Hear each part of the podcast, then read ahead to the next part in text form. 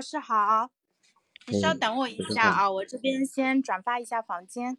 你现在是在哪里？我现在家里。呃，那个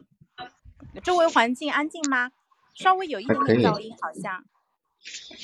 应该还好吧。好的。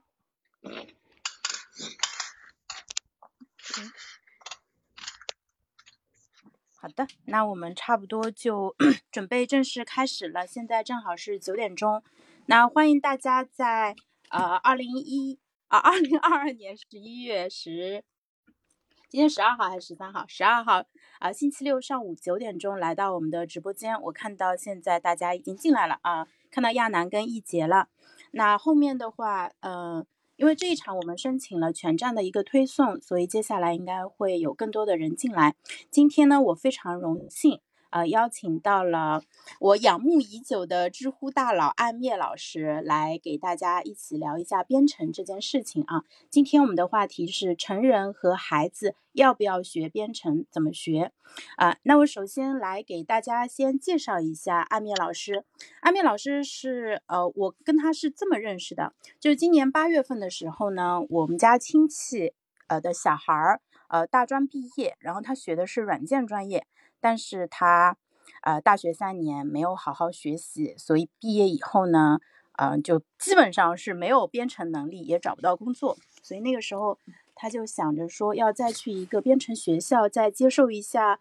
呃，培训，然后再去找工作。所以当时他他是在那个江西南昌读的书，那那段时间他来上海，我们也一起帮他在找合适的机构。然后呢，咱们群里面有一位金大侠，啊，他是原来从运营转行做的程序员。然后我就问他说：“你当时是在哪个机构啊接受的培训？”他说：“我是在葡萄藤。”啊，我就去上网搜了一下，那葡萄藤其实就是安眠老师创建的一个机构，现在的名字应该是叫 IT 修真院。啊，他们在呃全国有四个城市，包括北京、深圳、郑州。还有哪个城市我忘了，待会儿安眠老师补充一下。有线下的学校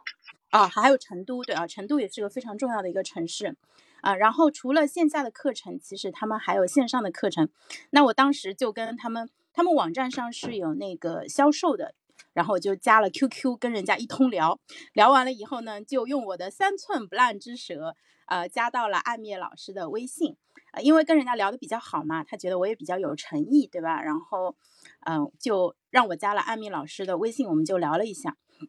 那之所以对那个安米老师比较感兴趣，是因为他在知乎上面是一个非常活跃的用户，他在知乎上面有八万的呃那个粉丝，八万关注，然后呢有二十一万的赞，因为他呃分享的内容都是跟编程相关的专业内容，所以大家知道。就这二十一万赞，其实，嗯，在这个细分领域其实是非常有含金量的。那我对他本人很感兴趣的一个点是，他其实创新性的提出了一个叫呃无人教学的这样一个理念啊。我们后面啊有就今天有时间的话，我会想跟阿米老师再请教一下，因为我对成人学习这一块其实我是非常感兴趣的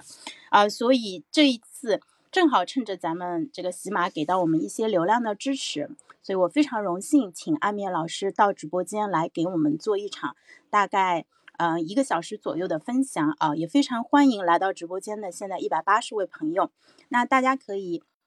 点开我和安眠老师的头像，点击一下关注。嗯，因为我希望说。如果阿米老师时间允许的话，希望咱们能够把这个栏目，就是后面再多做几期，啊，让大家能够在喜马里面就是听到关于编程非常优质、非常底层的一个内容啊。然后我在直播间里面也挂了一个我的洗米团的一个链接，嗯，大家有兴趣可以点开看一下。我们现在是啊，每个月的费用是六十九元，你可以享受到我们。给你们提供的一些专属的一个权益，我觉得最值钱的其实是啊，潇潇跟冲叔这边的呃一对一的一个咨询和服务啊，因为老朋友知道说我们两个人其实还是有有两把刷子啊，大家可以呃有兴趣的话可以那个购买啊。好的，那这个是我的开场，那接下来我就请阿面老师来做一下自我介绍吧。因为嗯，就是现在直播间里的朋友还不太了解你，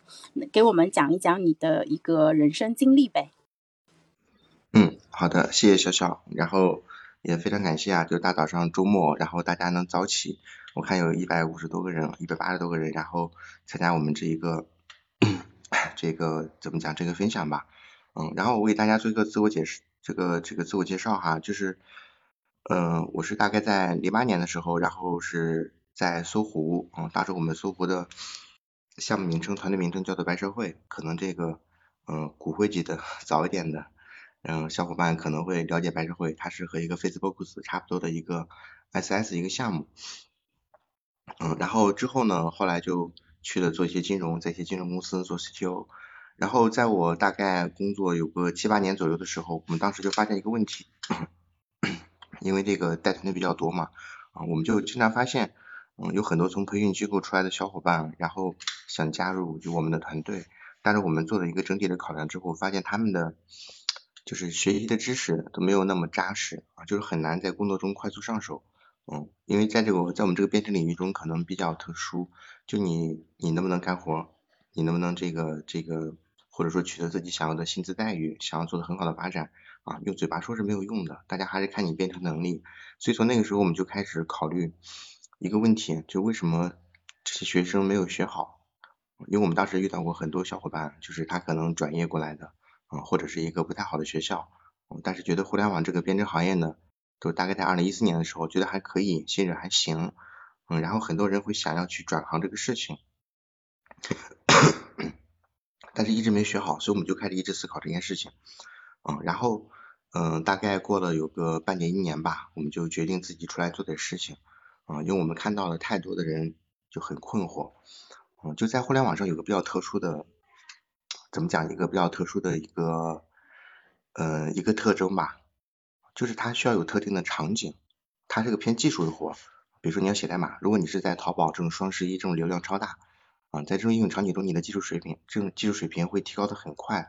嗯，但是如果说你没有遇到这种双十一的这种大的场景，你可能你的用户量大概只有几十人或者几百人，那你的技术水准提升的就没有那么高，所以我们当时也是希望就把我们在过去一些大厂的一些经验的一些方法。然后交给其他人，就我们的观点认为是，大家的学习能力，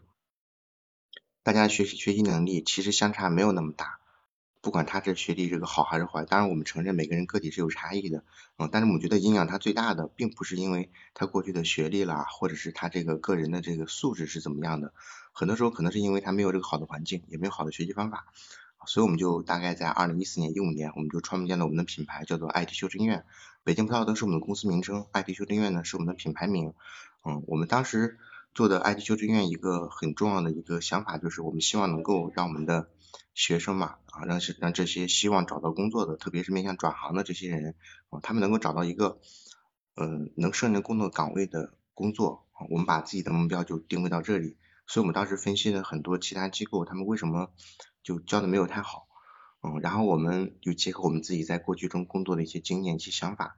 所以就相当于是创建了我们这个 IT 修真院这个品牌。然后从我们开始到现在，我们的就业率一般都维持在百分之九十九点五以上，这个就业率在整个行业中也是非常难得的啊。就基本上我们如果全年教几百个人，可能大概只有几个人找不到工作。嗯，然后再往后呢，我们可能一直纠结更多的事情，就是为什么还有这百分之零点五的人，他可能还是没有达到我们预期结果。所以我们在后面又。做了很多的探索啊，这也是我们可能整个 IT 修真院，嗯，包括我的个人经历啊，包括我们为什么创办 IT 修真院的一个原因。到现在呢，IT 修真院它的最主要特点是什么呢？就我们整个的教学过程中是没有老师参与的，我们是用了一种，呃，我们是搭建一个智能化的一个系统，就是大家所有的学习都是通过我们的系统上去进行的。然后我们的老师呢，其实是我们自己员工，嗯，然后。不管我们的这个学员啦，还是我们的这个这个线下的辅导的，我们叫做师兄，都是借助于这个平台，把这个平台当成个工具，然后去看一下每个人他自己的学习方法，包括他的职业素养，嗯，然后还有他的一些知识的欠缺，啊，就利用这个工具来去做这些事情。我们过来的期望是我们能够把我们的教学系统打造成一个更自动化、更智能化的这么一种平台，啊，然后希望它能够减轻在很多在学习中的一些负担。嗯，大概这个样子的。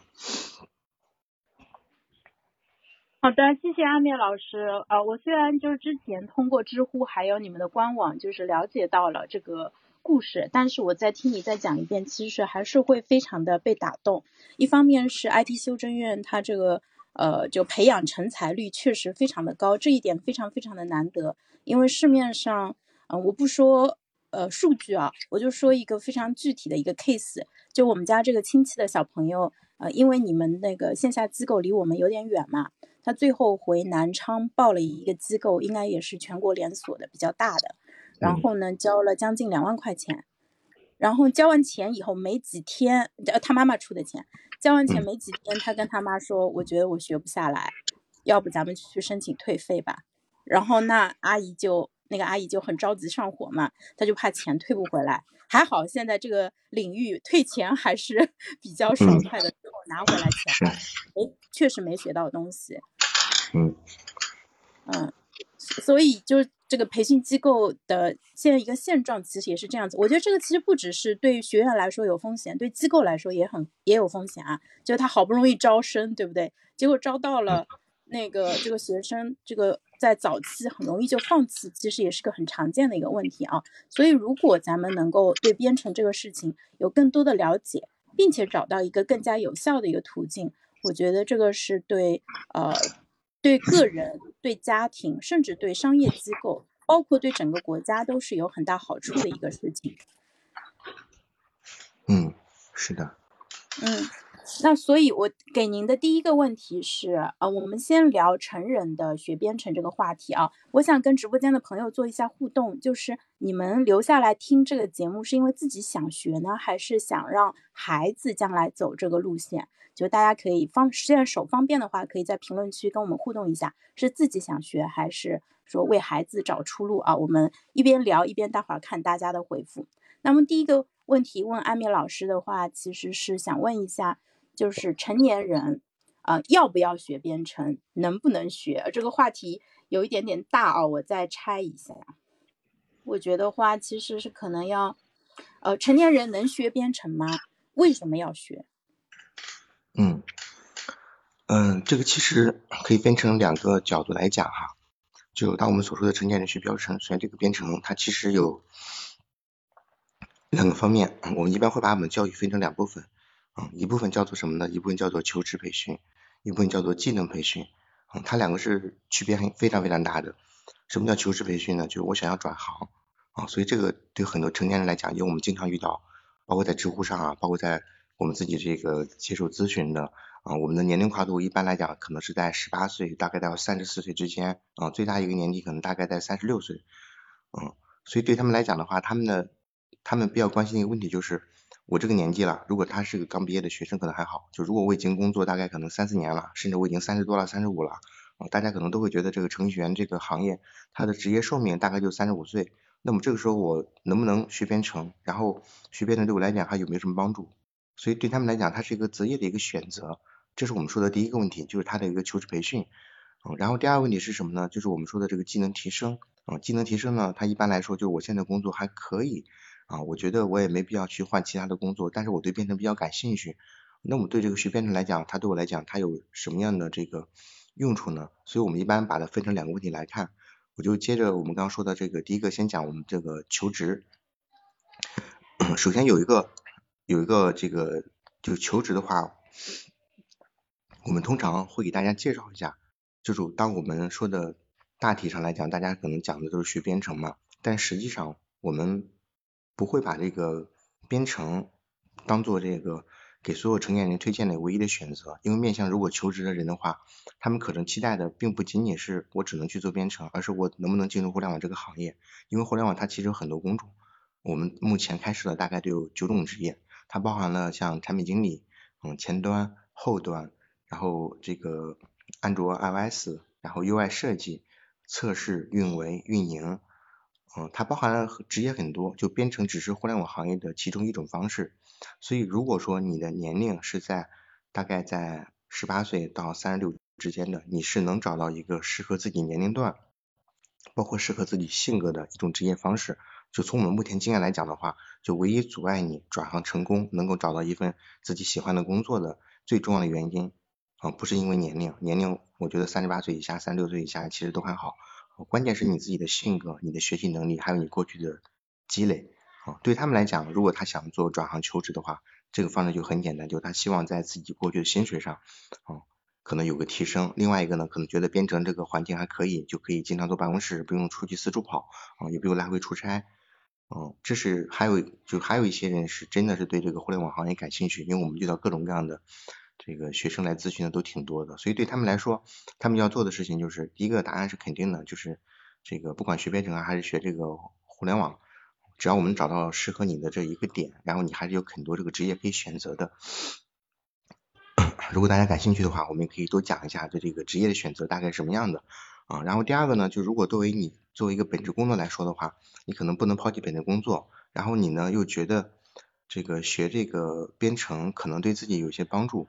啊，这种时候呢，那你适合学的是什么呢？我们一般来讲，我们这时候说编程它其实分成多种语言的，有些语言呢它适合全职工作啊，像 Java 啦，啊像这个前端 JS 啦，嗯，它可能是比较适合做大的项目。还有一些语言是什么呢？它适合就工作中可能像 Python 啦啊，或者是这个写这个 JS、HTML 写一些好看的东西，或者是写一些嗯类似于工具集，能够帮助我们快速解决工作中一些问题。比如说我处理一些 Excel 表格，它可能有很多重复的大量的工作啊，那我们这时候找不到一些合适的工具，我就选择用 Python，然后写一点小的这个这个工具类型，然后帮助我尽快的处理。我觉得这个也是没有问题的啊，所以我们如果说你想看的话，想看一个这个成人，他如果想学编程，我们往往是问他第一个问题就是，如果你是偏技能学习，那么你希望的是什么？就你希望你希望解决什么问题？然后我们再看能不能用编程的方式来解决它。这是我们也是在爱迪学专业在讲授我们学习理念中一个非常重要的概念，叫做学以致用。嗯，我们先确定你是要拿它准备用它做什么，然后再去告诉你你去怎么去学习可能更合适一点。啊，这个。这就是关于刚刚那个话题，是我们这边的一些思考吧。嗯，好，谢谢阿面老师。所以首先解决的其实是为什么要学编程一个话题，而且你顺便也给我们讲了一下，说呃，如果想学的人其实都是可以学的。你虽然说十十八到三十六岁，但是我觉得超过这个年纪的人，真的有需要的话，其实都能学会，因为我们现在有非常好的一个。呃，环境吧，就是你真的想学习的人可以找到很多的一个呃资源。然后，那像刚才你提到一个点，我觉得其实可能很多人也会比较关心啊，就是有一个常见的，也不说误区吧，就是说现在不是三十五岁危机，呃，就是这个观念深入人心啊，大家总觉得很多职业可能到三十五岁以后发展就会比较困难，可能再找新工作也比较困难。那你作为业内人士，你是怎么看这个问题的？嗯，程序员呢，这个三十五岁的危机啊，或者是再往再往上四十岁左右，他的嗯，首先这一点就是他在国内目前这种现状来讲的话，他应该是存在的，呃，而且怎么讲呢？就如果你不提前做准备的话，可能还真是就比较困难啊，因为跟我这个年龄段的差不多，已经已经嗯，不说两极分化吧，就是大家互相之间这个落差还是比较多的，就是我们可能在。零八年的时候，然后大家可能在一个团队里工作，然后技术水平都差不多，差不太多。然后大家过了十几年呢，可能有的人可能职位走得越来越高啊，有的人呢可能就在一个团队里面可能这个越待越小。哦，我们觉得第一点就是他这个情况是应该是存在的，因为他我们在过去也讨论过很多次啊，比如说为什么会出现这种情况。首先第一点就是，嗯，编程这个领域呢，它的职业发展规划来讲的话，一般来说它的这个叫做，嗯。熟悉一个技能吧，或者他职业这个成长路线，如果是前端比较简单，可能是三到五年，嗯，或者是七年。也就是说，你七年之后，那么你的在技术上的积累和你在这个嗯薪资上的这个增长幅度就没有那么大了。如果是前期的话，你可能会增长比较快，然后过了大概就如果你有七年工作经验和你拥有十五年工作经验，在纯技术领域上，它差别其实已经没有那么大了。后端呢，它是属于一个相对来讲这个领域比较深的，就如果一般来讲可能十年、十年和十五年差别没有那么大，但是五年和十年差别还是非常大啊。所以我们第一个看就是为什么我们说有时候三十五岁危机或者是四十岁危机，其实跟你在工作经验中取得的这个成就是有关系的。也就是说，如果说如果说你做一个后端程序员，然后你差不多有了大概十年工作经验啊，这个时候你就要考虑从其他的各个角度来提升自己的。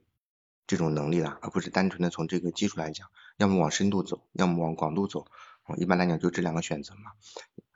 所以一般对公司来说的话，如果你现在处在这个位置，又不能给公司带来更多的价值，那他可能会觉得，那我要个十年工程师、十五年的工程师，跟我要这个八年、七年、五年的，可能差别没有那么大，对他来讲可能选择可能更多一点。从另外一个角度来说呢，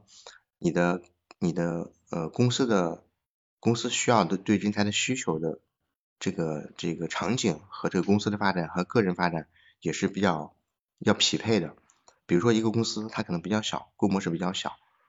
那么在这个时候呢，它其实用不了年薪五十万啊、一百万或者一百五十万的这么一个一个比较比较厉害这么一个人，你只能去寻找一些更高的像头部的公司。比如像阿里了、京东了、美团了，像这种有这种场景的，就所谓的这种大厂吧。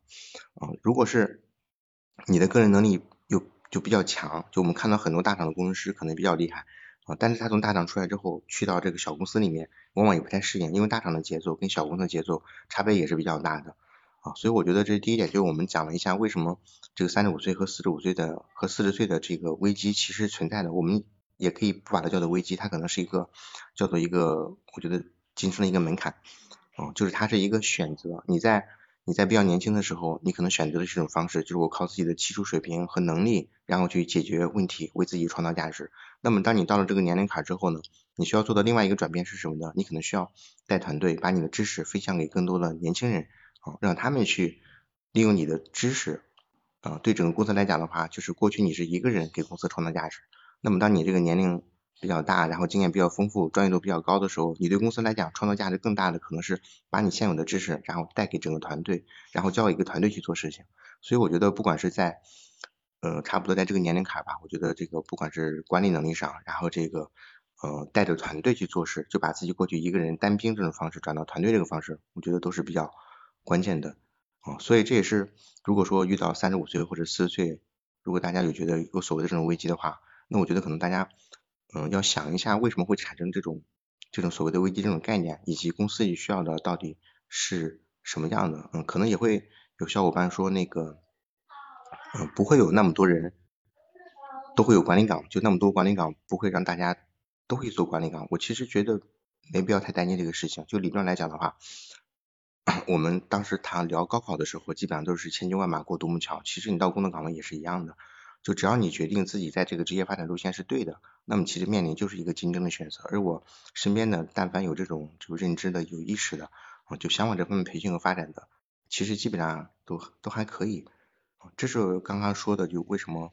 就是三十五岁这个这个危机这么个概念啊，它怎么来的，以及我们常见的一些这个应对的方法啊。就首先让你在技术上要足够专业，你这个沉淀要要有积累过来，这是个大的前提。然后呢，你需要意识到就是现在。可能公司啦，它需要的是你帮助更多的人，然后把整个团队做好。就过去我只能一个人做，现在我可能十个人做，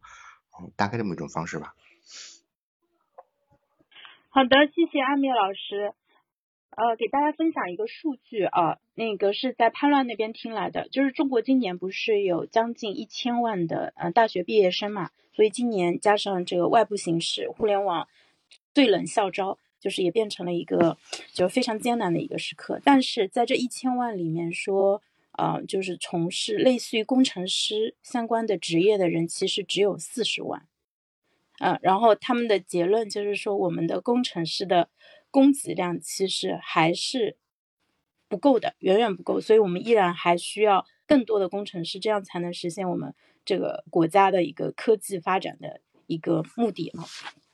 所以我觉得这个其实也是阿米老师他们现在在做的，就是培训这一块儿，呃，非常有社会价值的一部分啊。他们是真的在给国家培养工程师人才。那那个阿米老师，你对这个数据你有感知吗？你觉得就是现在会编程的人数量能跟上我们市场的需求吗？因为现在招聘市场很好玩啊，就是说公司呢叫着招不到人，但是呢学生或者说求职者又很难找到工作。就是人岗匹配这一点，其实就出现了一个很多的问题。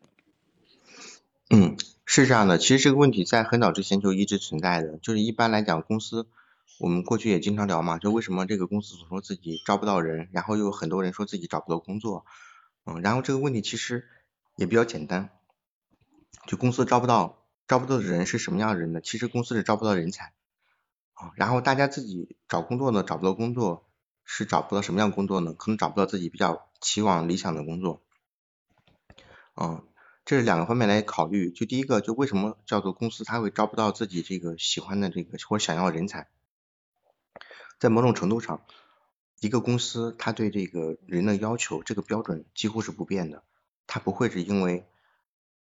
呃，就他自己他有非常明确的需求，我需要招这个人，他具备什么样的水平和能力，我大概给他开一个什么样的薪水，就在每个行业的每个阶段，他都有个大概的一个标准的，所以这个标准是不太会变的。我可能会，我宁愿会等的更时间更长一点，把这个招聘周期可能放得更长一点，也不太愿意说不太符合我要求的人进到我公司来，因为编程它是一个协作能力比较强的，就如果一个经验不够多的人到团队里面，他可能会拖累整个团队的节奏，啊，所以这是这是一个公司的大概的一个现状吧，就是公司的我们讲的一个一个前提就是公司的招人要求基本上是不太会变。啊，而且这个行业标准应该是，虽然大家没有没有没有仔细的说起来啊，但是基本上都是会有一个大概默认标准。然后现在问题是什么呢？很多人找不到工作，包括应届生啊，包括那个，我不说这个这个工作很多年然后出来跳槽的，就这么这样的一个群体，我们就说大学毕业生他想要从毕业之后找一份好工作比较难，难就什么地方呢？互联网它是一个比较超前的一个行业。啊，我们过去经常讲说，互联网的技术领域，它的更新迭代非常快，它可能每两年就会变更一次。就你在两年之前你熟悉的那些那些业务啊，那些技术，包括那些框架体系，可能你过了两年、三年之后，你发现大家可能都不用了，可能用一种新的东西。所以在互联网上，对要求你的学习能力非常非常强，就是你可能始终要关注一些新的技术前沿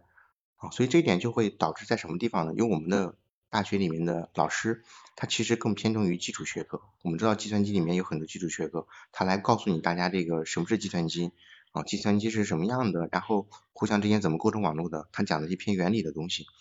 这些是基础啊。但是工作呢，但你工作岗位上，大家可能不会关注说你为什么讲这个这个什么叫内存啊，然后这个调度是怎么怎么来做的，他们关心是我给你一个需求，比如说我想做一个直播系统，你能不能帮我把这个东西搞定啊？所以第一是在大学里学到的。偏理论知识和这个工作中学到的这个技术实践体系，它有些脱节啊。第二个呢，大学里的老师这个群体呢，如果不止老师这个群体啊，但凡是所有从事这个行业人，如果你大概有一年或者两年脱离了一线这种岗位，那么你的编程能力其实是会退化的。编程本身也是能力嘛，啊，这是一种会退化的一种方式，所以这就会造成一个脱节。这个脱节也是很多这种培训机构在中间这个夹层中去找这个生存一个原因啊，也就是说培训机构能做好一件事情，就如果说能够把学生把这种编程的能力给他提升上去，能够到达这个公司的这个标准啊，就可以解决我们刚刚聊到的说这个公司招不到人的这个问题啊，所以这个是一个我们刚刚说的就是这个啊公司招人和这个大家求职之间的可能中间一个认知的一个偏差，另外一个从个人角度来讲呢。他可能找不到的有一部分，他是确实什么样的工作可能都不太好找。我们遇到过很多可能刚毕业学生，特别在编程领域中比较困难。啊，在某种程度上，其实不见得是公司的问题，可能是因为我们没有提前做好准备。啊，就像你没有经过训练的士兵，你不可能把它放到战场上去是一样的。啊，另外一个就刚刚说的另外一个第二个大的话题是什么呢？就是我们整个的编程环境，大家对这个人才的缺口啦，包括未来的发展会怎么样？我个人还是比较看好的。因为我们我不知道大家这个认知感受是不是跟我一致的呀？就是我们大概从一四年开始，我们进入了所谓的移动互联网这个时代，然后你会发现我们身边的这种就衣食住行啊，各种这个跟我们生活相关的、跟互联网相关的，已经非常非常普及了。像打车、吃饭啊，包括我们今天的这种在线的这种交流、这种分享这种方式，都在发生很大的变化。就信息化呢，在某种程度上，过去呢，我们把互联网单成单独的当成一个行业。啊，到了今天，到了二零二二年呢，你会发现互联网它已经不再是个行业了，它已经是我们生活中就离不开少的一个工具，一个组成部分。啊，就是可能可能教育还是教育，但是教育中你就少不了对这个信息化的发展。然后可能像我们这个酒店，嗯，酒店它可能也是属于传统的做酒店业务，但是酒店本身来讲，它也离不开信息化的发展。我们看到是大家都是想办法。用互联网这个工具去提升自己的工作效率啊，然后为大家提供更好的服务，弥补这个时间和空间的这么一个距离。所以从这个角度来说的话，我觉得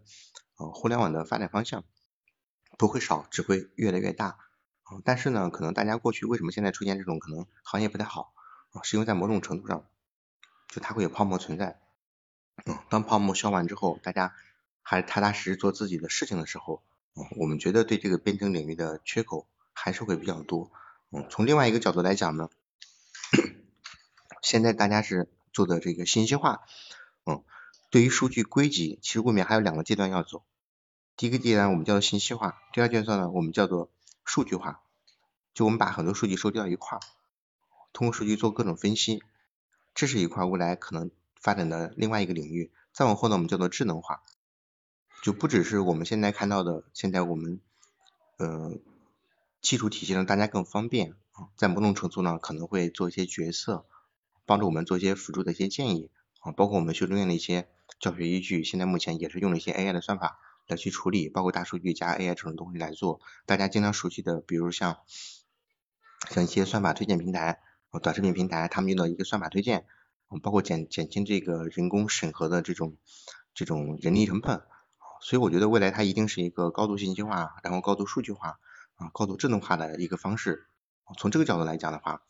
我是觉得大家，嗯，不管是学不学编程吧，可能都需要了解一下未来可能会发展到什么程度，看对自己有没有什么比较贴近的一些呃影响。就如果很可能你现在身边的经常熟悉的工作方式，可能会用一种大家比较熟悉的需求。嗯，用用一种更为方便的一种方式能给代替掉，这是我们对整个行业的一个看法吧。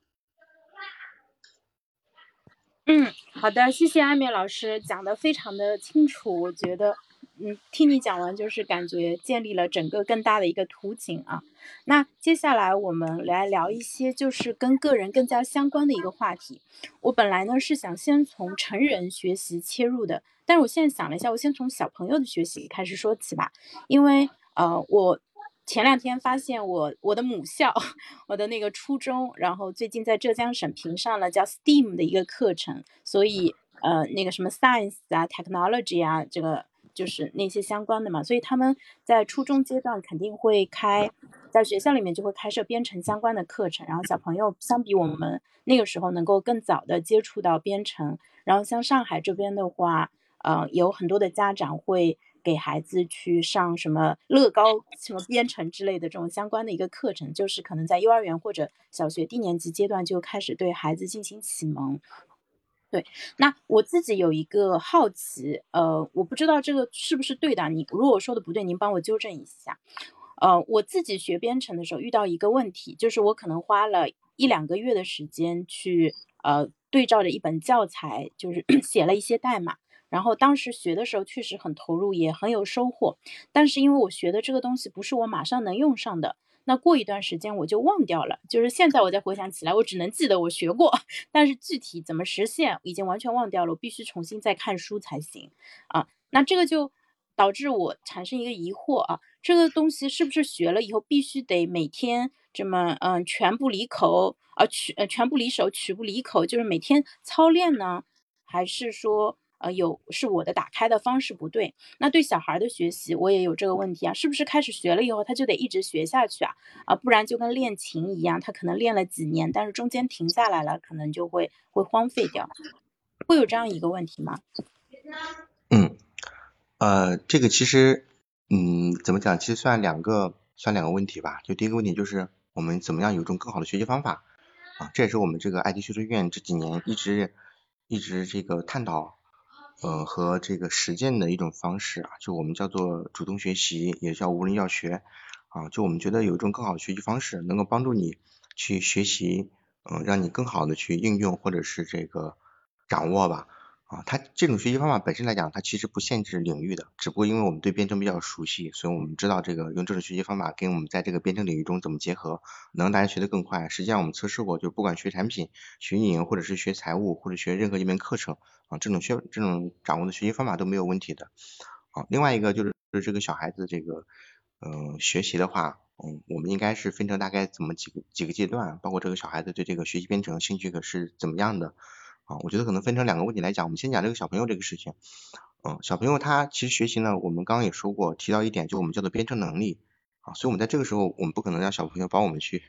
去做一些这种这种这个就偏工作上的事情啊，因为小孩他在在我们我们一直认为这个少儿编程啊，或者是少儿的教育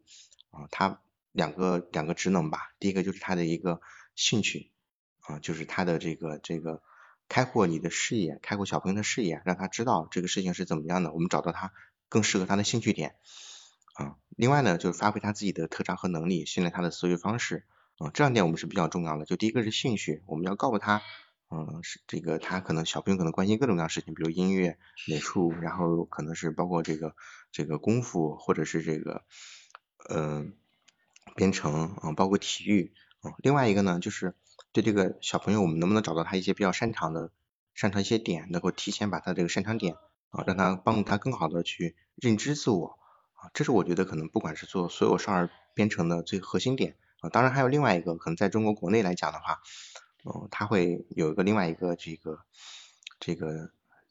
嗯叫做一个比较特殊的理由，就是可能会对这个学科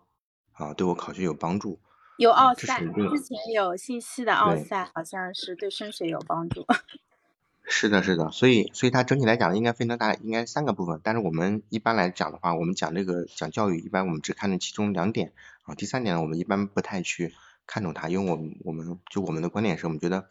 呃，小朋友的学习，学习对他自我来讲就是发挥，就是探索。呃，和帮助小朋友认知自我，我们觉得这个可能更重要一点。至于他这个能不能加分，包括能不能应试，我觉得那是一个，呃，就另外一个不同领域。所以，我们今天可能探讨更多的就是对于小朋友来讲的话，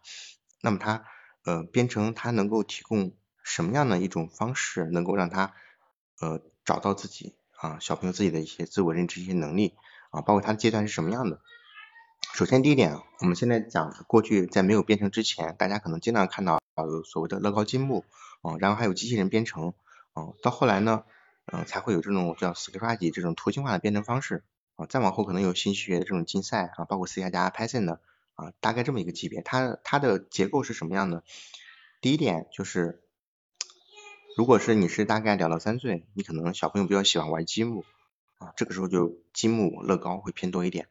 啊，然后再往后呢，可能大概五到七岁或者五到八岁左右的时候，可能会有这种机器人编程。嗯，就它有电机啊，我们可能会这种电机可能会动啊，可能会组装出来，可能包括我们有时候看到机器人大赛啊，判断这个小朋友他一些会这种会变的东西，就积木它是积木它是一种搭建啊，包括这个训练空间想象能力啊啊，这是其实也挺好，挺挺有意思一件事情啊，就小朋友在里面能够找到这种创造感，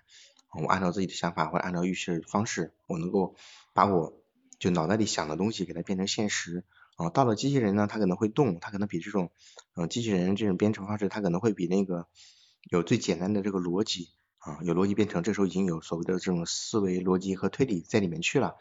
啊，这是机器人编程啊。如果你的小朋友到了大概八岁，然后到了初中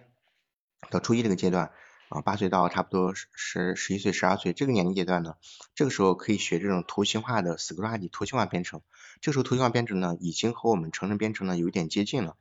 啊，就在编程领域中有有比较最核心的三个点，就顺序执行啊、分支选择还有循环啊，就这些理念呢，这是其实最核心理念。这个理念呢，其实已经可以让小朋友有这种认知了。啊，他知道这个就什么是顺序，什么是分支，然后什么循环，包括一些变量的基本一些概念。哦，但是最重要一点，我觉得对于图形化编的最重要一点是什么呢？我们可以把一些在脑袋里想象的一些东西啊，我们叫做需求啊，变成一个它落地可以看得到的一些东西。这是工程师的一种创造性的思维。嗯，这其实也算更多来讲的话，就是我们能够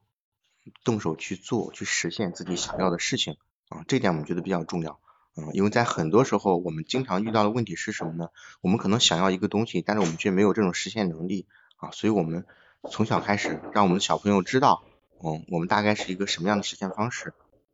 嗯，除此之外呢，到了大概初中的时候，我们一般来讲，小朋友会学习什么呢？会学习这种 Python 啊，或者 C 加加这种偏向于工程工业领域的工业领域这种语言的这种方式。所以这种对我们来讲的话会比较重要一点啊，因为他这个时候他可能就是我们在认为在不管是这个乐高还是机器人还是这个叫做我们的 Scratch 图形化编程的时候啊，就小朋友可能偏兴趣比较多啊，如果到了你在学 Python 或者是你在学习呃这个叫做学习 Python 或者学习这个 C 加加的时候啊，那么他其实对小朋友的逻辑能力要求会比较高一点，就他必须是一个有一个就就你的数据能力或逻辑能力比较好啊，这个时候你可能才能取得一个比较好的成绩，这是我们觉得这个小孩学编程的大概的几个阶段吧。好的，谢谢阿面老师。你刚才说到，就是把需求变成看得见的东西，这个真的，我觉得是一个很痛的痛点。因为我们在日常啊，经常会说，哎，我想要。呃，做一件事情，但我不知道怎么去做，然后我们就上百度去一通搜索啊，然后还有时候不是经常之前人家调侃嘛，说 idea 什么我都已经有了，现在就只差一个程序员了。我们很多没有编程能力的人就卡在了没有办法把它实现出来，对吧？还得找到一个靠谱的程序员帮我们给实现。嗯，那我想追问一句啊，就是呃，像你是你刚才分享的这个路线，我觉得非常的清晰。呃，两到三岁的时候学积木搭建，那四到七岁的时候可以试一下机器人编程，八到十二岁的时候可以学图形化 Scratch，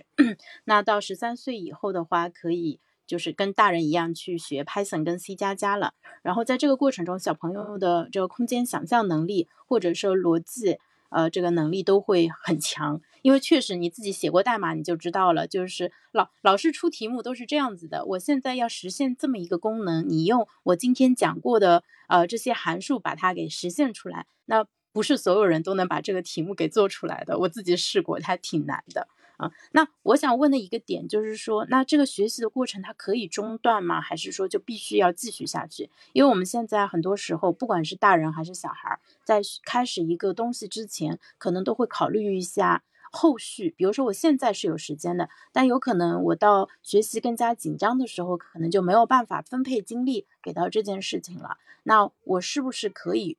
停下来，然后过个半年、一年，然后再把它捡起来？这样 OK 吗？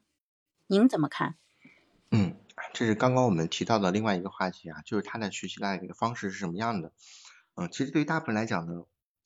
嗯，就为什么我们这个 IT 修身院我们叫做这个主动学习啊，在某种程度上我们一直强调这个概念就是学以致用，就你用的比较多了，你才会知道我需要用到哪些知识体系啊。但是我们在学习过程中呢，也不会让你一开始做比较难的一些工作。哦，就如果工作过的，我相信大家每个人都有这种体会啊，就是他。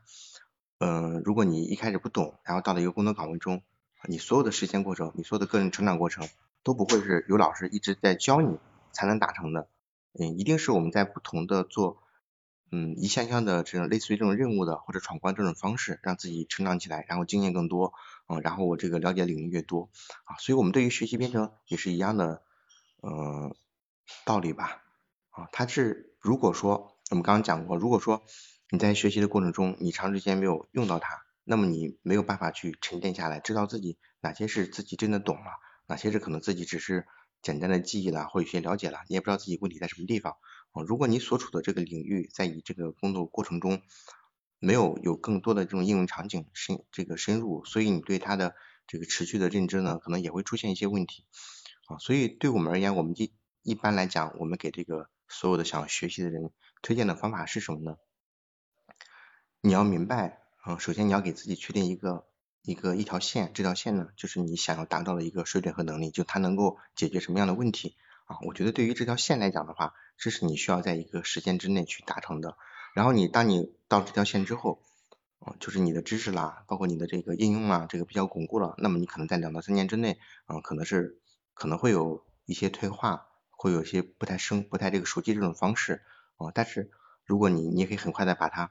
达成啊，但如果你低于这条线，你之前学了之后，如果是学的这个拖的时间比较长，那么你过去的学习这个积累啊就没有达到我们能够去应用这种水准啊，那我们觉得可能时间一长，你学习东西可能会忘记掉。所以对于学习来说的话，首先第一点就你要给自己定好目标，你的目标在什么地方啊？要确定好，就我们做学习我要做哪些事情。我们经常谈学习的时候，我们不说你学到什么知识就在我们一直给大家宣讲这个理念中，我们从来很少去说你这个学到什么知识了，比如你学会什么东西了。我们一般来讲，我们不会这么说，我们会问大家你现在能做什么事情了？就是如果你能做到了，那么我认为你的学习知识是没有问题的。如果你做不到，那我觉得你学习知识可能就没有经过这个实践的考核。嗯，第二点呢，就是除了第一点，就你能做到什么？第二点就是你能给大家讲什么了？就是你自己能做，但是有些知识体系你可能理解的不够深入。但是如果你能够给大家分享出去啊，你能给大家讲，哎，我学会什么东西了？这个是我知道的，我能给大家讲出去了，证明你学的知识就会比较扎实一点。所以在学习过程中呢，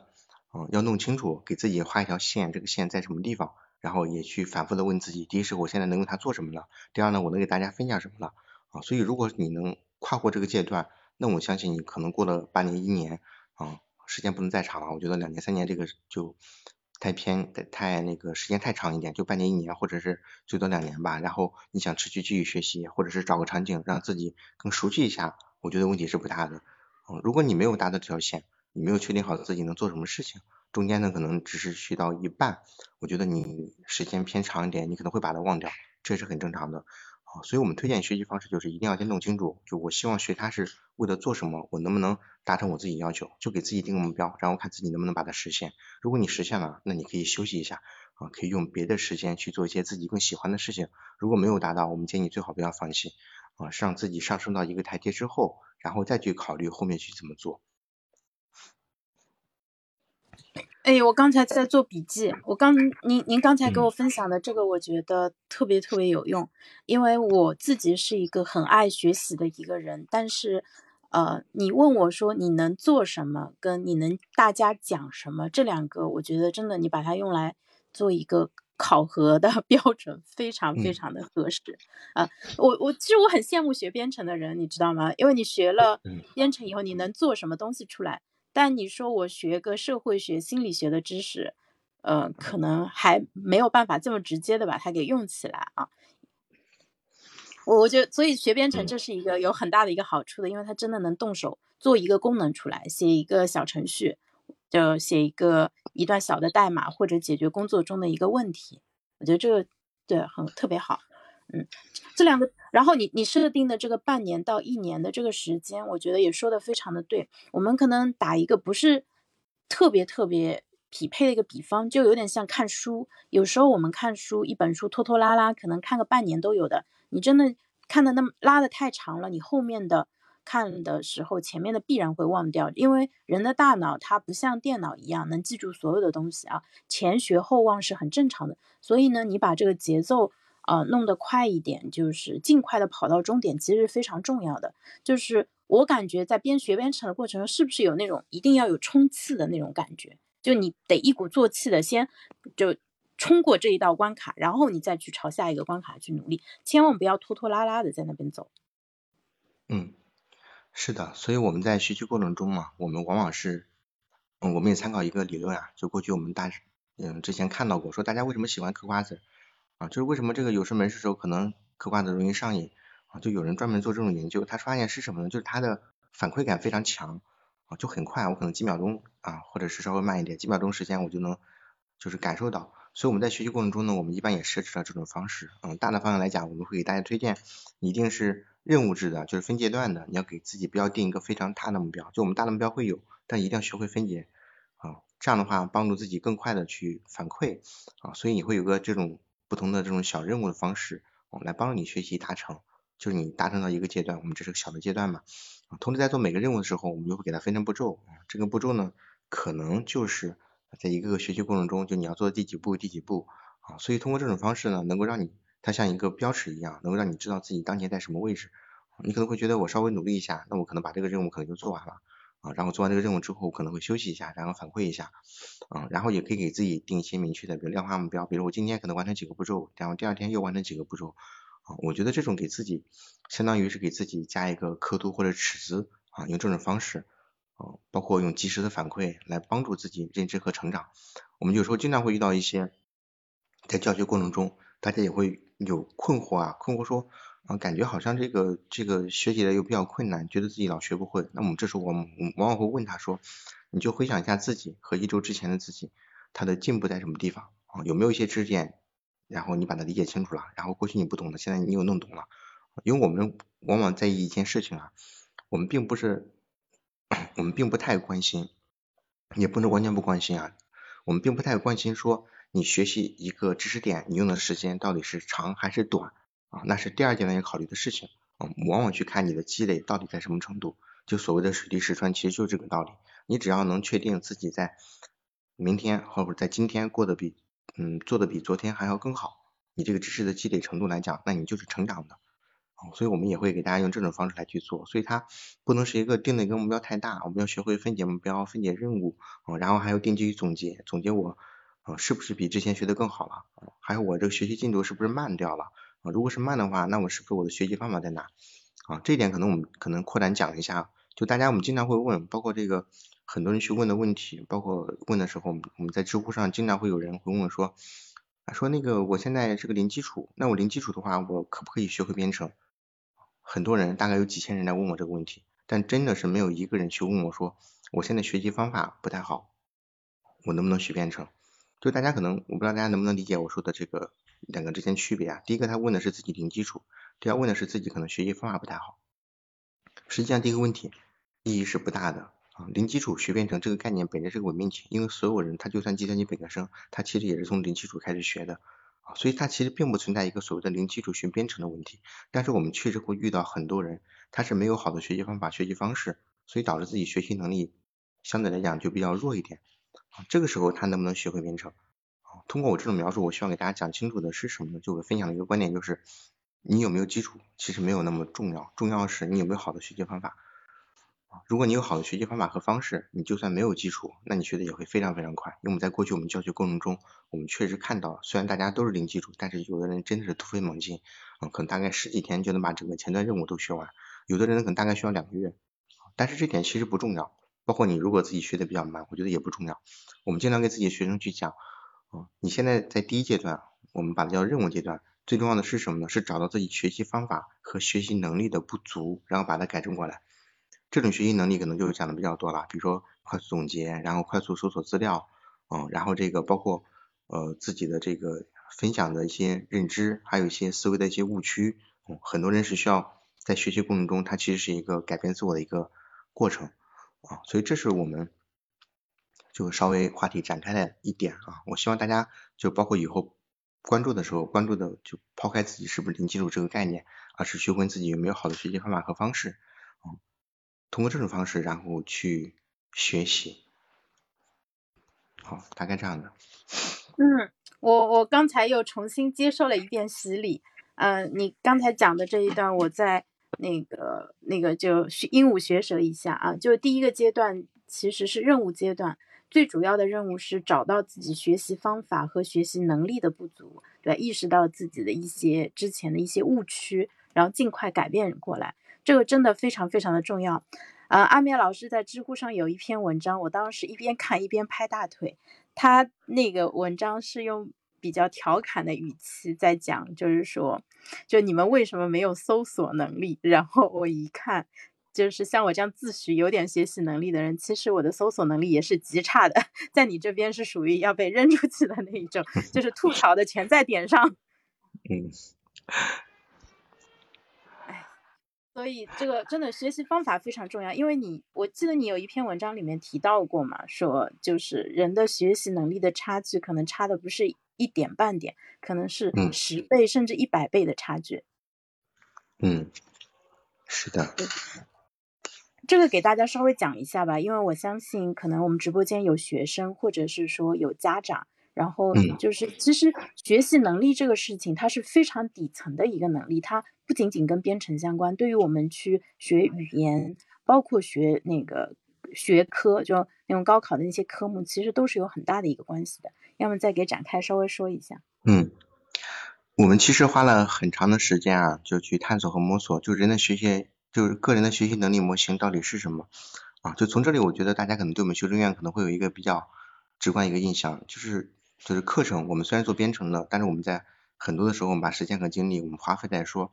这个在学习编程领域中，他的个人能力模型是什么样的？就我们尝试去建立一个啊，怎么样快速学习编程啊，啊，甚至包括学习产品经理，就互联网所有行业，他的学习能力是什么样的？首先有没有一个通用的能力模型啊？另外在学习某个领域中，他有没有一些这个相关能力模型？因为毕竟职业不一样，所以对大家能力不一样啊。就我们这个工作目前也在进行中，但是已经有一些结论了，就比较呃，首先第一个，就我们讲这个个人的学习能力的时候，我们先确定一点，就是什么样，我们决定第一是，就当你学一个知识的时候，或者是学习任何东西的时候。啊，你是不是能够很清楚的知道说自己是希望学到什么？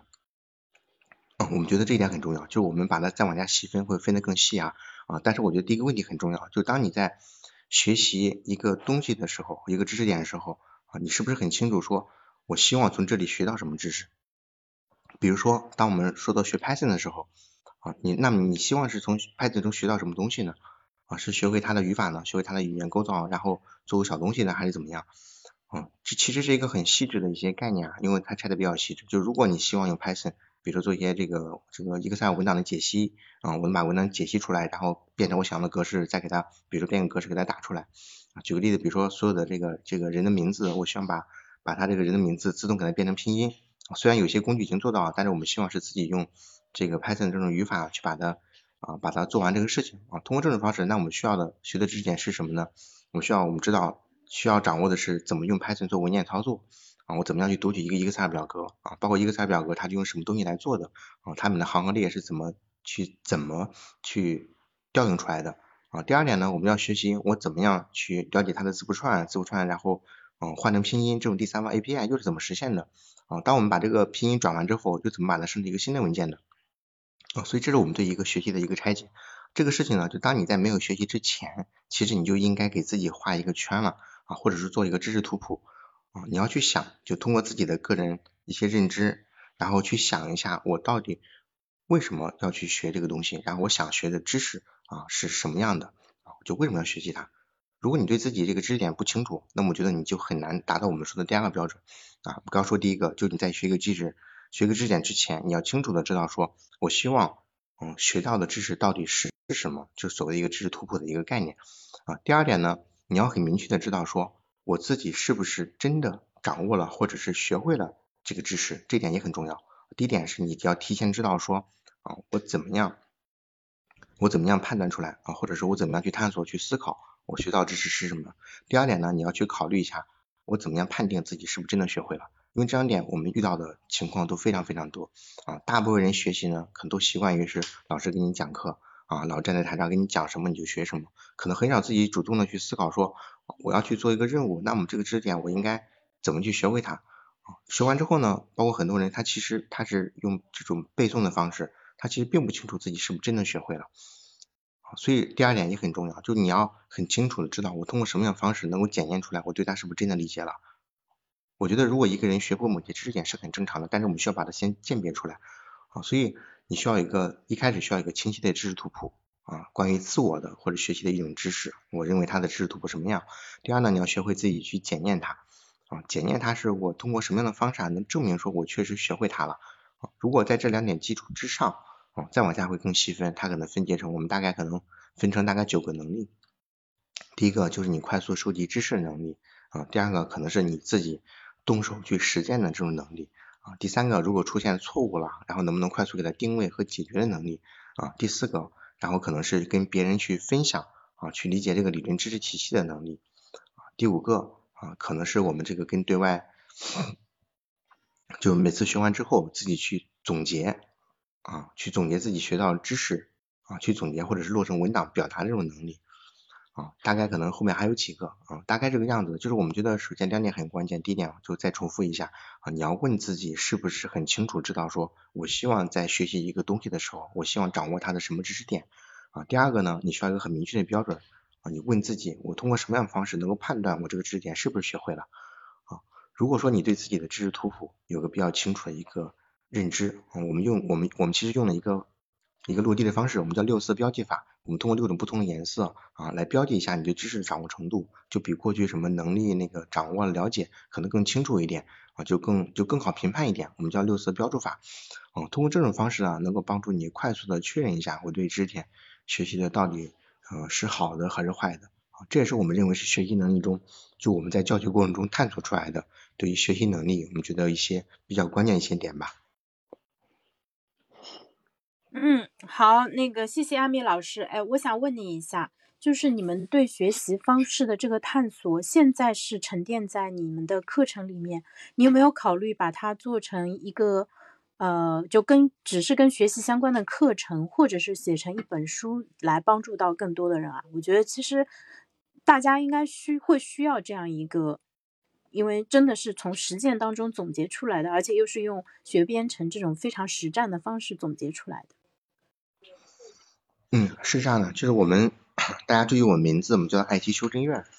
啊。这个名字呢，可能是就是说我个人过去比较喜欢看玄幻小说啊，然后修真院呢，在修真过程中你会发现大家都是各种升级啦，不停升级，不停升级。它其实给我们感觉是跟个人是一样的啊。有时候我们编程呢，有经常会叫说这个是这个。比如这个这个美团的大神，那个是阿里的大神，嗯，就大家觉得他很厉害，但是所有大神都是从零基础开始的，所以我们一直就希望我们学习过程中，它其实是一个修正的过程的，就你从过去从一个这个零级，然后进化成一个大成这个过程，啊，所以这修正院这个来历，它本身讲述的是什么呢？就是一种我觉得是一种学习方法或者是理念，然后我前面是 IT。啊，就是我们认为是，这是我们在 IT 这个行业中我们这种方式，所以我们一开始包括给自己起名字的时候，我们其实有这种啊念头，就我们认为是最关键的是学习方法，它并不仅仅是适用于 IT 行业，我们之前给大家也分享过，它其实适用于各种各样的方式，啊，它能够帮助大家更快的去去学习，啊，然后中间我在其实也聊到过，我认为每个行业的它的学习能力和模型它是不一样的，我们认为是有一些公共的学习模型。嗯，然后同时呢，如果是比如说你做 UI 设计的话，那你可能不需要这种太多的这种纠错的这种能力啊，你可能需要的是更多的去设计、去参考、去模仿，包括自己提升自己的艺术啊这个这个审美这方面能力，就是它会有第一就是通用的学习方法，我们认为是有的啊，通用学习能力的衡量模型也是有的。然后针对于每个领域、每个职业啊，领域中就分职业嘛，根据每个职业它的单独的职业模型也是有的啊。所以我们确实是想过这件事情，就我们把自己的学习方法给它抽象出来，给大家讲一讲这个这个主动学习方法，它到底能能给大家带来什么样的好处啊？其中的举的例子呢，可能就是我们拿它来验证，就是在 IT 编程领域中，通过这种学习方式，能够帮助你达成什么样的这个好的学习方法和效果啊？所以这点我觉得是没有问题的啊。另外一个呢，就是我们也尝试一下和各行各业人一起来搭建一下每个行业。啊，每个领域下每个职业它不同的能力模型是什么样的？因为我们最终的不管是我们的算法吧，还是我们自己系统，本身来讲它是可以扩展的。我们希望是未来我们达到一个，嗯，一个比较偏智能化的一个体系吧。啊，不管是什么样的，就学习人越多啊，那我们对他学习整个进度的了解，嗯，我们遇到的问题越多，我们就拿出的解决方案可能会更多。嗯，在某种程度上，我们甚至会把自己当成是什么呢？把当成像自己去。像那个像病人去医生看病，找医院去看病一样啊，我们认为是学习能力，它本身来讲，它虽然或者是医生或者教练吧啊，就每个人都会有自己的自己的弱点或者不足之处啊，然后我们通过一些数据的积累，去整理出来一些，我们针对不同的表现啊，我们叫做症状，然后给它对应的解决方案，给你做一些针对性的提升啊，所以我们自己是有这个计划的，这个计划可能会在。可能会在明年吧，可能会明年把这个这个各种想法吧，可能会都会落地一下。因为过去我们其实更愿意的是拿我们比较熟悉的这个领域去做，当我们做的更多，我们就知道我们这个哪些是属于我们这领域中专有的，哪些是可能是对大家对大家通用来讲都是有帮助的。另外再多讲一个点，就是我觉得这个方法其实非常非常简单啊，就就是为什么呢？因为只要大家工作过，只要你去工作过，我觉得你的感受应该和我是一致的，就是你在大学里学到东西。学习方式和你在工作中的学习方式，它其实完完全全不一样的。嗯，有时候我就跟大家聊，就我我就给大家讲的很清楚，就是我们修正院提倡学习方法，实际上是什么呢？其实就是你自己的个人在公司的成长过程中，你可能花了三年、五年、十年，成长到今天呢，你可能在行业中做的比较好了。啊，那么你就想一下，你在这个过程中学习方式是不是可以拿过来作为一个刚入行还没有入职的工人，他的新人啊，也是用同样的方式来做。啊所以这是我们的一个大概的一个。相当于是未来的一个规划吧，我们也希望把我们这个学习方法能够更好的推出去啊。但是我觉得可能呃就通用学习方法我们可以提供，但是我们也认为是它一定要和大家自己各自的领域去结合，因为不同领域的不同职业，它对个人的能力模型要求还是差别挺大的。嗯，是这样的。好的，那个谢谢安米老师。我觉得我们在直播间的朋友还是非常的幸运啊，因为呃，其实现阶段就是了解到这个学习方法的人相对来说还是比较少的。虽然我们今天可能只是先呃听了一个开头，但是我相信对大家都会有启发，不管是自己的学习，嗯，还是说对嗯孩子的一个辅导，其实都是会有很大的一个帮助。那安米老师刚才讲到的九大能力，还有就是。那个标准跟时间上面的一些设置，我觉得都非常非常有意思。那我们个人在自学的时候，其实就因为缺少相应的外部支持，其实就很难做到这一点啊。那那个大家如果对学编程感兴趣的话，可以关注一下 IT 修真院啊。然后我也把他们的网址放在了我们的聊天区里面。嗯，大家如果身边的人有要学编程的话，可以。呃，给他们推荐一下啊，因为 IT 修真院现在在啊四个主要城市都有线下培训的一个那个网点，就包括北京、嗯郑州、成都和深圳啊，上海就是呃暂时是没有，但是我相信将来早晚有一天会有的，因为我在上海呀，对吧？我我在到时候再鼓动鼓动艾面老师把上海的 IT 修正院给开起来啊。那那个，因为我知道那个 IT 修正院。你们就是招生，在我看来，主要是靠暗面老师在知乎上面，对吧？以个人的那个就专家的身份去给大家解答跟学编程相关的其他的问题。我想问一下，你对这个机构你自己的一个呃预期是什么？而且顺便正好问你一下，二零二三年的一个计划。嗯，呃，是讲到我们这个，就是首先我们线下招生点啊，就第一点，就我们。我们其实解决了教学这个过程中一个非常核心的问题，就这个师资的问题啊，就我们其实可以很快的在这个在任何一个地点，嗯，然后把我们的这个这个机构给或者我们叫我们叫我们我一般把这我们一般不把叫做这个叫做这个学校，一般叫做分院啊，就北京是主院，其他各地是分院，就我们可以在全在不不止全国啊，就全球各个地方，我们都可以很快的把分院打起来啊，这点是没有问题的。啊，然后之前呢，我们其实上海是有的，但是我们因为这个疫情受到一些影响，所以我们上海其实嗯是关掉的。我们也一直在考虑是在上海呢，还是在杭州，嗯，把我们这个分店再重新开起来。因为我们其实有两个选择，上海、杭州又离得比较近，就相对而言，杭这个杭州可能是发展趋势可能更多一点，但是上海呢，嗯，它的这个一些这个比较好的公司可能也在，啊，所以这也是我们这个我在上海。是的，是的，嗯，我们当然希望可能未来上海、杭州可能都会有，嗯，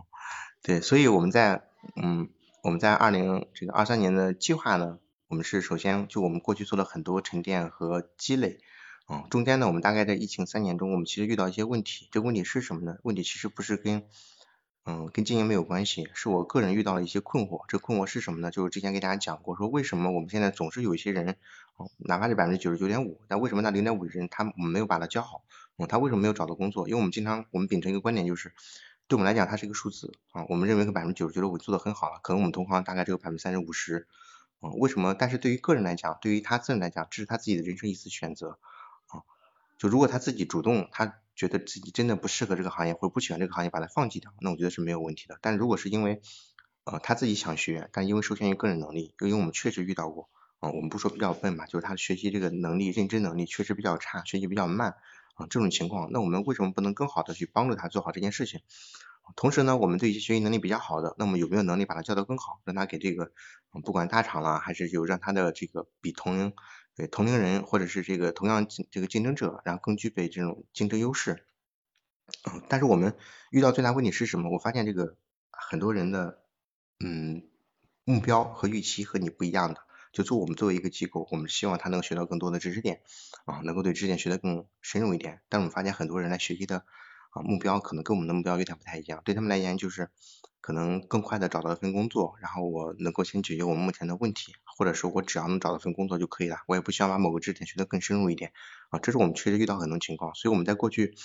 嗯，最困惑的是这一点，就是大家是不是真的不爱学习了？大家是不是真的就觉得就是在工作中就是不管是躺平了，还是这个啊不想那么努力，然后啊认为是我只要能养家糊口就有一份自己工作，然后就满意了？我们其实，在也在思考这种大的问题，因为我觉得这个大问题我们自己如果没有解决掉的话，我们对这个教育这个热爱，包括我们对这个编程的这个整个的一个这个前景和规划，可能都会发生很大的变化。我们大概可能大概两三年都在想这个事情。然后最后的最近最近其实把很多事情算想的更清楚一点了啊。最后我们结论是什么呢？就是嗯，这个世界上每个人可能都会自己不同的选择，但是我们还是愿意相信，有的人会愿意去努力学习、认真学习，然后拿到这种真正的知识和本领啊。就这些事情，我们认为学习它和其他的外界的是没有关系的。在某种程度上，你可能会因为某个地方薪水高，会让你自己学习，但是我认为更纯粹一点的，可能还是自己对一些知识的一些热爱。啊，就我们来到这个世界上，我们希望能够了解更多的知识点，让自己活得可能更清楚、更清醒一点。啊，我们认为这个还是有很多人他是有这种理念的，所以我们也是希望在二零二三年啊，能够把我们更多的学习方法啊，把我们更多一些学习理念和我们这个对外的这个宣传的一些方式给大家讲得更清楚一点。啊，就很多时候我们过去呢，我们可能偏向于是让大家自己去领悟。啊，就在跟着我们学习过程中，我让你去这么做，你可能不太清楚，我也不愿意给你。也不是不愿意吧，就是我希望就觉得你自己去努力的去学习，去想一下，就为什么这种学习方法对你有帮助。比如说有个最简单的例子，我们会要求每个人每天都会写日报，嗯，然后很多人会把它当成一个机器的任务，嗯，他会觉得这个日报让我写我就写，反正这是你的一个要求嘛，你要不让我写，那你可能就会扣我学分。我们有个学分的管理机制，嗯，但是我们接下来我们会更多的做一些宣传的这种。去这个去输出的这种这种工作，我们会给大家认真的介绍一下，就为什么我们认为写日报是重要的啊。其实我们过去整理的有，但是我们只是把它放到文章里面去。我们告诉大家，就你去学一学。哦，但是在某种程度上，就是我觉得还是需要更多的去，呃，去给大家去普及啊，去讲就为什么学习方法更重要。我们一般把我们一般来讲，就 IT 修正院可能教授大家三点，第一点就是你的知识技能，第二点是你的学习方法。第三点其实很重要，是你的职业素养。今天因为今天只讲学习方法，没有讲到职业素养。我们认为这修正院教你最多的是职业素养，其次才是学习方法啊，最后才是这种知识技能。就如果你的职业素养做得好了，那我们觉得你就会自我完善自己的学习方法。如果你学习方法提升了，那你学到知识技能，这是顺理成章的一个事情啊。所以对我们个人而言，我们现在可能是。整个团队来说哈，我们希望在二零二三年，我们能够做更多的分享啊，包括做更多的一些整理工作，包括像刚刚潇潇说的一样，是不是要出一些书啊？我们觉得我们可能会做啊，这种东西可能更多一点。是的，大概就这样的一个规划吧。好的，谢谢谢谢阿米老师，下次我那个我要把你请过来，给我们好好讲一下职业素养。我觉得这个真的是在职业早期，甚至应该在步入职场之前，我们就应该补上的一门课。啊，就是有了这门课以后啊，我们的职业发展的速度，我觉得就你超过呃普通人一到两倍，真的是没有问题的。职业素养真的特别特别重要，我自己也走了很长的一段弯路啊，所以那个我先提前跟你预约一下啊。嗯，没问题。嗯。那个大家听完以后，对于暗面老师是不是像我一样，这个敬仰之情油然而生啊？我发现他竟然只有六个关注，你们不要错过这样一位大佬，请你们现在马上拿出小手指头，呃，点开他的头像，点击一下关注啊，点关注一下阿面老师，然后后面他如果呃开直播的话，你们就能够啊有机会听到。我觉得真的是不要错过，因为跟这样的呃。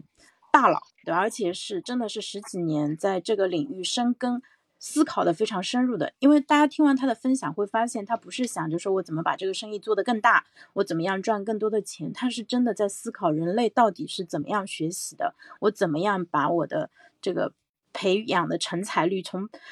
就九十九点五了，他都不够，他要再把零点五这个都攻克。我觉得这个这一点真的特别特别了不起。然后我之所以就会缠着他说来跟我录播课，其实也是因为我知道他脑子里面这套东西是我非常想要的，是我非常想学的。那我就通过对谈的方式，尽可能的从他这儿多学一点，对吧？然后等 IT 修正院。分院在上海开起来的话，你还是来上海吧。去杭州我毕竟没那么方便，在上海开起来就有机会进一步学习。而且你讲到说让学员就是用户更多的去做分享，把写日报这个事情就是变得更重视。其实我觉得请他们来做播客就好了，就他们可以以小组的形式，也不用招呼一两百个人来听一个人做汇报，那个可能架势太隆重了。但是你们几个人就是开一个房间，然后大家用语音的方式讲一遍，我觉得会更好一点。而且本身程序员他平时更多的是对着电脑嘛，他讲的机会会比较少，讲多了自然而然他就会喜欢上讲了。我觉得可以考虑这个形式。嗯，你说的很对，但是我们已经这么做了。嗯嗯，那回头我有机会邀请我去旁听一下啊，我我我还是非常没问题。啊，非常感兴趣的。呃，然后现在在麦上的是我的另外一位好朋友刘基顺老师，我们最近在做呃，就是活就如何活在未来这样一个主题啊，就是刘老师他本人是他不是那个呃编程背景出身的，他其实是核磁共振这个领域的一个呃非常资深的一个专业人士啊，然后那刘老师对于学习也。呃，他自己还自学做了产品经理，做了一个那个叫编编程编译器还是什么，就类似于写。那个刘老师，你来讲。嗯，我是也是啊，你好啊，小小好。呃，我这个潇潇让我上来，我是呃，今天我我特别不好意思啊，刚才那个我们有一个临时的一个会，我前面没听到，我然后我刚才去知乎我去补了一下课，我看看 IT 修正院。大概是一个这个基本的一个理念啊，我觉得特别好。然后那个你们今天聊的那个话题，其实我也特别特别的想想有这么个机会啊，跟这个像阿灭这样的专业的老师去去讨论一下啊。就是我本身，因为我是对于 IT 来说呢，是一个纯的一个外行。我在做做磁共振这个领域啊，就医疗影像啊这个领域里边，我是一个嗯，应该是挺资深的一个产品经理吧。然后。嗯，但到 IT 这个领域里边，也同样也是产品经理的这个工作入手吧。然后我就发现这个简直是确确实是隔行如隔山啊。然后我就 自己呢也在努力的去学习了很多的 IT 的知识，包括前端啊，包括移动端啊这些，自己一顿恶补啊。嗯，对。然后我我是我是觉得这个这个理念非常好啊。就我看现在主要还是。呃，面向是呃就就业方面的培训是吧？嗯，是的，就我们目前定位，它是我们从这个相当于有个路线嘛，啊，就第一个人群群体就让大家先入职，嗯，我们后续也有些规划，就关于这个技能提升的，啊，包括不光包括这个职场自己的技能提升啊，或者是自己做的非非互联网工作，但对这个互联网感兴趣，啊，后面也会有这些规划，但我们希望还是把这个求职这个地方先做好，嗯，把这个领域做好之后，然后再扩展到其他领域上。对，我我呃，这就分享一个我自己的一个呃，经过这么应该是我系统的开始学，应该有有一年一年多吧。呃，我自己的一个体会呢，确实你呃，从一个外行，然后到这一个新的一个行业里边，确实一开始是呃走了相当长的一个弯路，前面一段时间就。什么都想学习一下，然后自己确实觉得进进展很慢啊。然后后来也是呃找了一些其他的一些学习资料啊，参与一些呃就比较系统专业的学习以后，才哦才才有一个框架摸到一个门儿。所以呃我我是。我是觉得这个建议艾米老师以后吧，把嗯这个就业模组模块做做扎实了以后，赶紧给我们像这种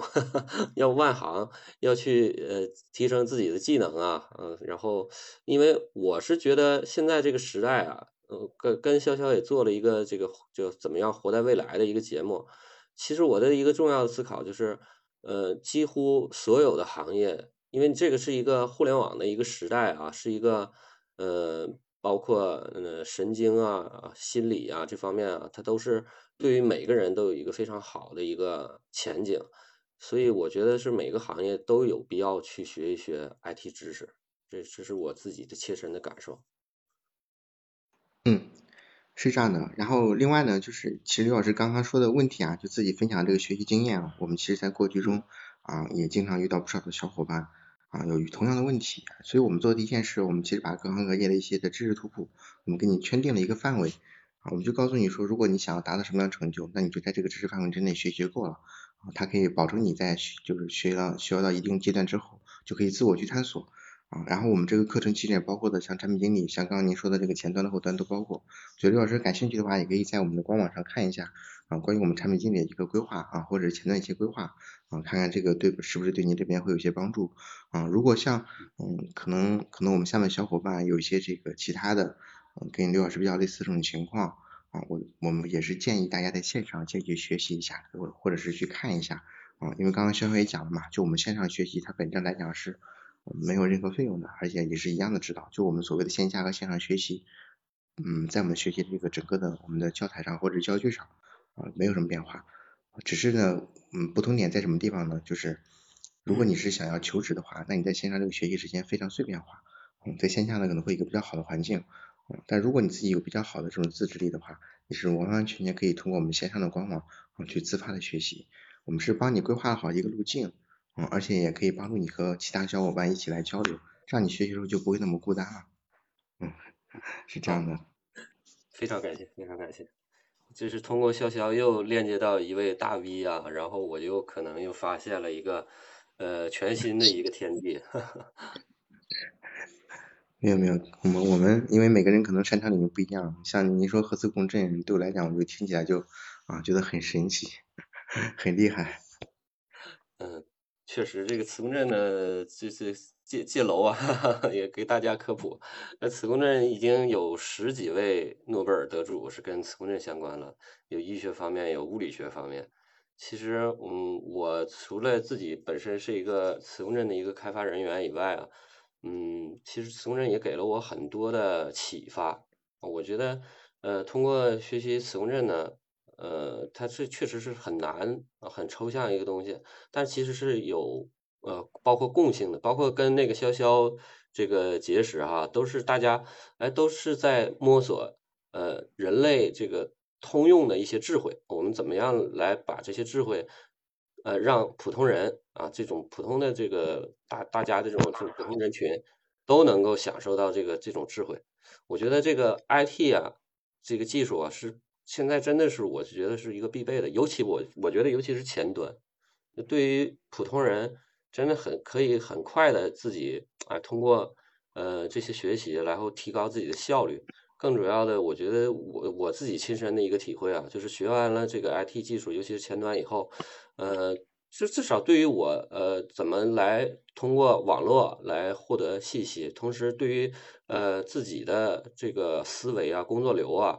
呃，都会有一些一些本质上的影响，我觉得还是非常受益的，这是亲身的体会啊，所以也也是呃推荐这个咱们直播间里边的朋友们都去关注，呃叫 IT 修正院是吧？然后大家一起感谢，一起来学习前端，一起来嗯迭代自己。好呀，欢迎欢迎，嗯，另外另外我也想就是趁这个机会啊，向刘老师这个这个探索一种可能性啊，就是嗯，因为我们。我们也想，刚刚我其实聊到一点啊，就是我们希望是我们这种学习方法也能够对外延伸啊。就如果刘老师看了我们的这个 IT 修正学习方法和模式，如果感兴趣啊，我其实也想邀请您，然后能不能在合资领域上看能不能做一些类似的事情，就我们能把一些合资的一些知识点，不管是入门啊，或者大家对这个领域感兴趣啊，有没有可能，然后我们也做成同样的我们我们讲的这种这种任务的学习方式。啊，通过这种方式，然后一个分享给对其他的更多对可能对合资感兴趣一些人啊，这是一个。另外一个呢，我们也在做另外一个事情，叫我们叫做知识图谱，我们希望把这个知识图谱的方式给它创建出来啊。我想这两件事情，看那个刘老师如果是对有兴趣的话，我们可以接下来可以再再详细聊一下。哎呦，这太好了，这这这个是太棒了，我可以把很多的这个资源也都把这个两个呃，虽然看起来好像。完全没有交集啊，但是实际上通过咱们这个讨论，哎，没准就碰出火花来，来做出一个特别哎特别棒的一个项目出来。对，嗯。好的，那想问一下直播间的朋友有没有其他的问题想要问呃艾米老师的？呃，大家如果比如不管是自己学编程啊，或者是说孩子学编程这一块都可以问啊。我觉得今天真的是收获非常非常的大，而且我觉得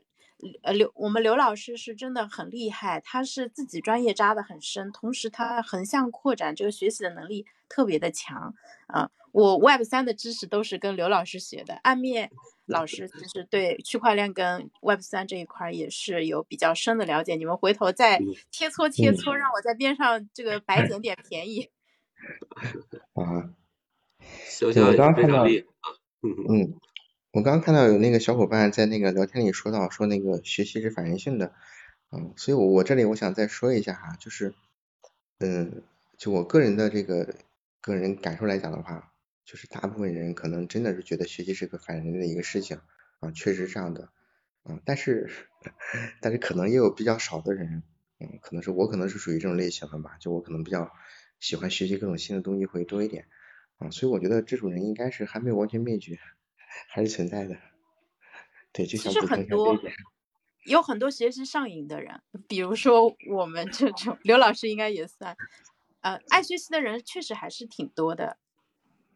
就是就是他就是还是能找到一些学习乐趣啊，我觉得这点也很关键。比如说我们像刚刚提到 Web 三，我就简单说一下，就是我们我们我们最早在今年在一月份的时候了解的 Web 三，差不多有三个月时间啊，基本上每天都看 Web 三各种东西，就就是很上瘾。就比我当年那个那个玩游戏那种感觉，可能还要更上瘾一点。对，其实我觉得潇潇提一个事情啊，特别好。他因为潇潇在做那个好习惯学院嘛，他说我们能不能做一个像游戏一样的，让人越玩越上瘾？但同时呢，游戏给人的好像有一些是负面的东西啊，就是玩会伤身啊，这然后玩物丧志是吧？那我们能不能通过一个我们良好的一个设计，把这个游戏的这种快呃兴趣啊，激发人那种兴趣，这个快乐的东西提炼出来，然后让人形成这种好的这个习惯。啊，比如说健身跑步，比如说早起等等的啊，这些形成呃所谓的这个我们总强调这种心理良好的心理表征，那我们能把它提炼出来，通过呃代码哎，咱们把它呃固定下来。我觉得之前跟潇潇聊这个 Web 三呢，也是给我这样一个启发。可能将来真的可能从从 Web 三的角度啊，或者是从利用这个 NFT 等等啊这些这些手段，呃来能真能实现这东西，让人越学越上瘾，越学越快乐。嗯，对，就是习惯。我刚刚大概想了一下，我觉得应该是可以的。就有些有些比较常见的，像这种成就啦啊，包括这个一些这种类似于关卡啦这种机制啊，其实我觉得这个思路，肖这个思路应该是没有问题。应该是可以实现，嗯，而且在整个，嗯，我们刚刚讲编程嘛，但是如果是把一个事情做成，它可能不仅包含编程，可能还包含了一些方法论，就怎么样用这种 MVP 这种方式尽快把它启动，嗯，然后这个包括边做边调整，嗯，就如果学校对这个事情感兴趣，我觉得都可以，我从我的角度来讲，我觉得应该是可以值得一试的，可以尝试一下，因为很难得就又感兴趣啊，然后又觉得又愿意这个投入时间和精力去做，这一点都比较难得。就人还是始终要选择去做一些自己喜欢或感兴趣一些事情，嗯，我是支持小超的。刘老师，我们把程序员的问题都给解决了。你说我们是安全大佬，他不给我们找个 写智能合约的人，这说得过去吗？啊，这个没问题，这个对我们来讲都比较对很容易的事情。对对，很简单啊，那个 Solarity 啊。对于我们这外行就就是就就难了，所以说我我那天跟潇潇聊啊，我也说，我说这个道啊，你真的要要好好去去体会，就是他怎么样呃通过这个代码来把呃这个呃以前是很难能能哎怎么能稳定下来的啊这些就是这这种大家这种共识啊怎么能能够用代码能够稳定下来啊把这些包括这些心理。表征都可以，还有工作流都可以通过代码来给它稳定下来。这个是这确实是以前做不到的。这 Web 三现在真的是给你这样的，所以我跟潇潇说，我说这个现在这个时代，包括 AI 啊，就现在特别火的 AI GC 等等这些这些东西，可能就是以前呃也其实早就有这些呃它的雏形，但是它不成熟，可能就是我们这代人赶上了这些技术都能在这个。交汇点上能够进行碰撞和实现啊，所以这是一个时代赋予我们的机会嘛，要把握住。嗯，对，是的。好的，那要么今天就先到这里，谢谢刘老师，谢谢阿面老师，我觉得今天真的收获非常非常的大啊！那大家还没有点关注的，记得点艾米老师和刘老师的头像，嗯，加一下关注啊，然后顺便关关注一下潇潇，哎，我终于马上要达到八百个播放，八百个关注者了，这个据说在喜马是一条重要的分界线啊，就是你从一个普通的一个主播到一个。更就下一个阶段的一个门槛啊，我我现在还差一个，我看看直播间还有没有没关注我的人，关注一下。呃，就算没达成也不要紧，我们十二点钟还有一场。今天非常非常开心，我相信，因为阿米老师之前在知乎或者是说在外网，其实也做过类似连麦的功能，起码这个体验还行吧？嗯，还可以，因为我们可能是嗯知乎上也做过，然后推上也做过，嗯，当然这个。我觉得起码整整体来讲的话，这个声音的清晰度啊，包括这个大家这个这个边听边聊的这种感受啦，我觉得都还是可以的，挺好的。嗯，现在我们直播间可能互动情况还相对差一点，因为音频大家可能听的时候确实更多的是就陪伴式的嘛，可能手上做着其他的事情，也不能及时的去。呃，来那个参与讨论啊之类的，相对会比较少一点。但我觉得后面可能这个也会慢慢的，就大家如果真的感兴趣的话题，其实会更加深入的参与讨论进来。而且我也会跟像客户经理那边他们去商量一下，看咱们能不能以后用电脑开播。那这样子我们电脑对吧，MacBook 本身声卡就比较好。另外一方面，我一边。在听你讲的时候，一边还可以在评论区就打字发更多的内容，我相信互动的效果会更好一些啊。那今天非常感谢艾米老师，也谢谢刘老师，我觉得你们两个那个我线下赶紧给你们拉个群，然后我们沟通起来，然后也欢迎也感谢在直播间听了这么久的那个嗯朋友，我知道很多人从头听到尾的，非常感谢大家，也欢迎大家把今天听完的感受反馈给我，你们可以私信我，然后。啊，我们那个回头通过微信联系一下，你们可以私信我你的微信，我们回头再进一步深入的一个链接。那今天这一场就先到这里了。那个阿棉老师后面有时间的话，我会定期跟他约了，给大家继续去讲编程这个事情啊。好，谢谢大家。嗯，今天先到这里。谢谢各位小伙伴，谢谢刘老师，谢谢潇潇，大家拜拜。嗯，好，拜拜。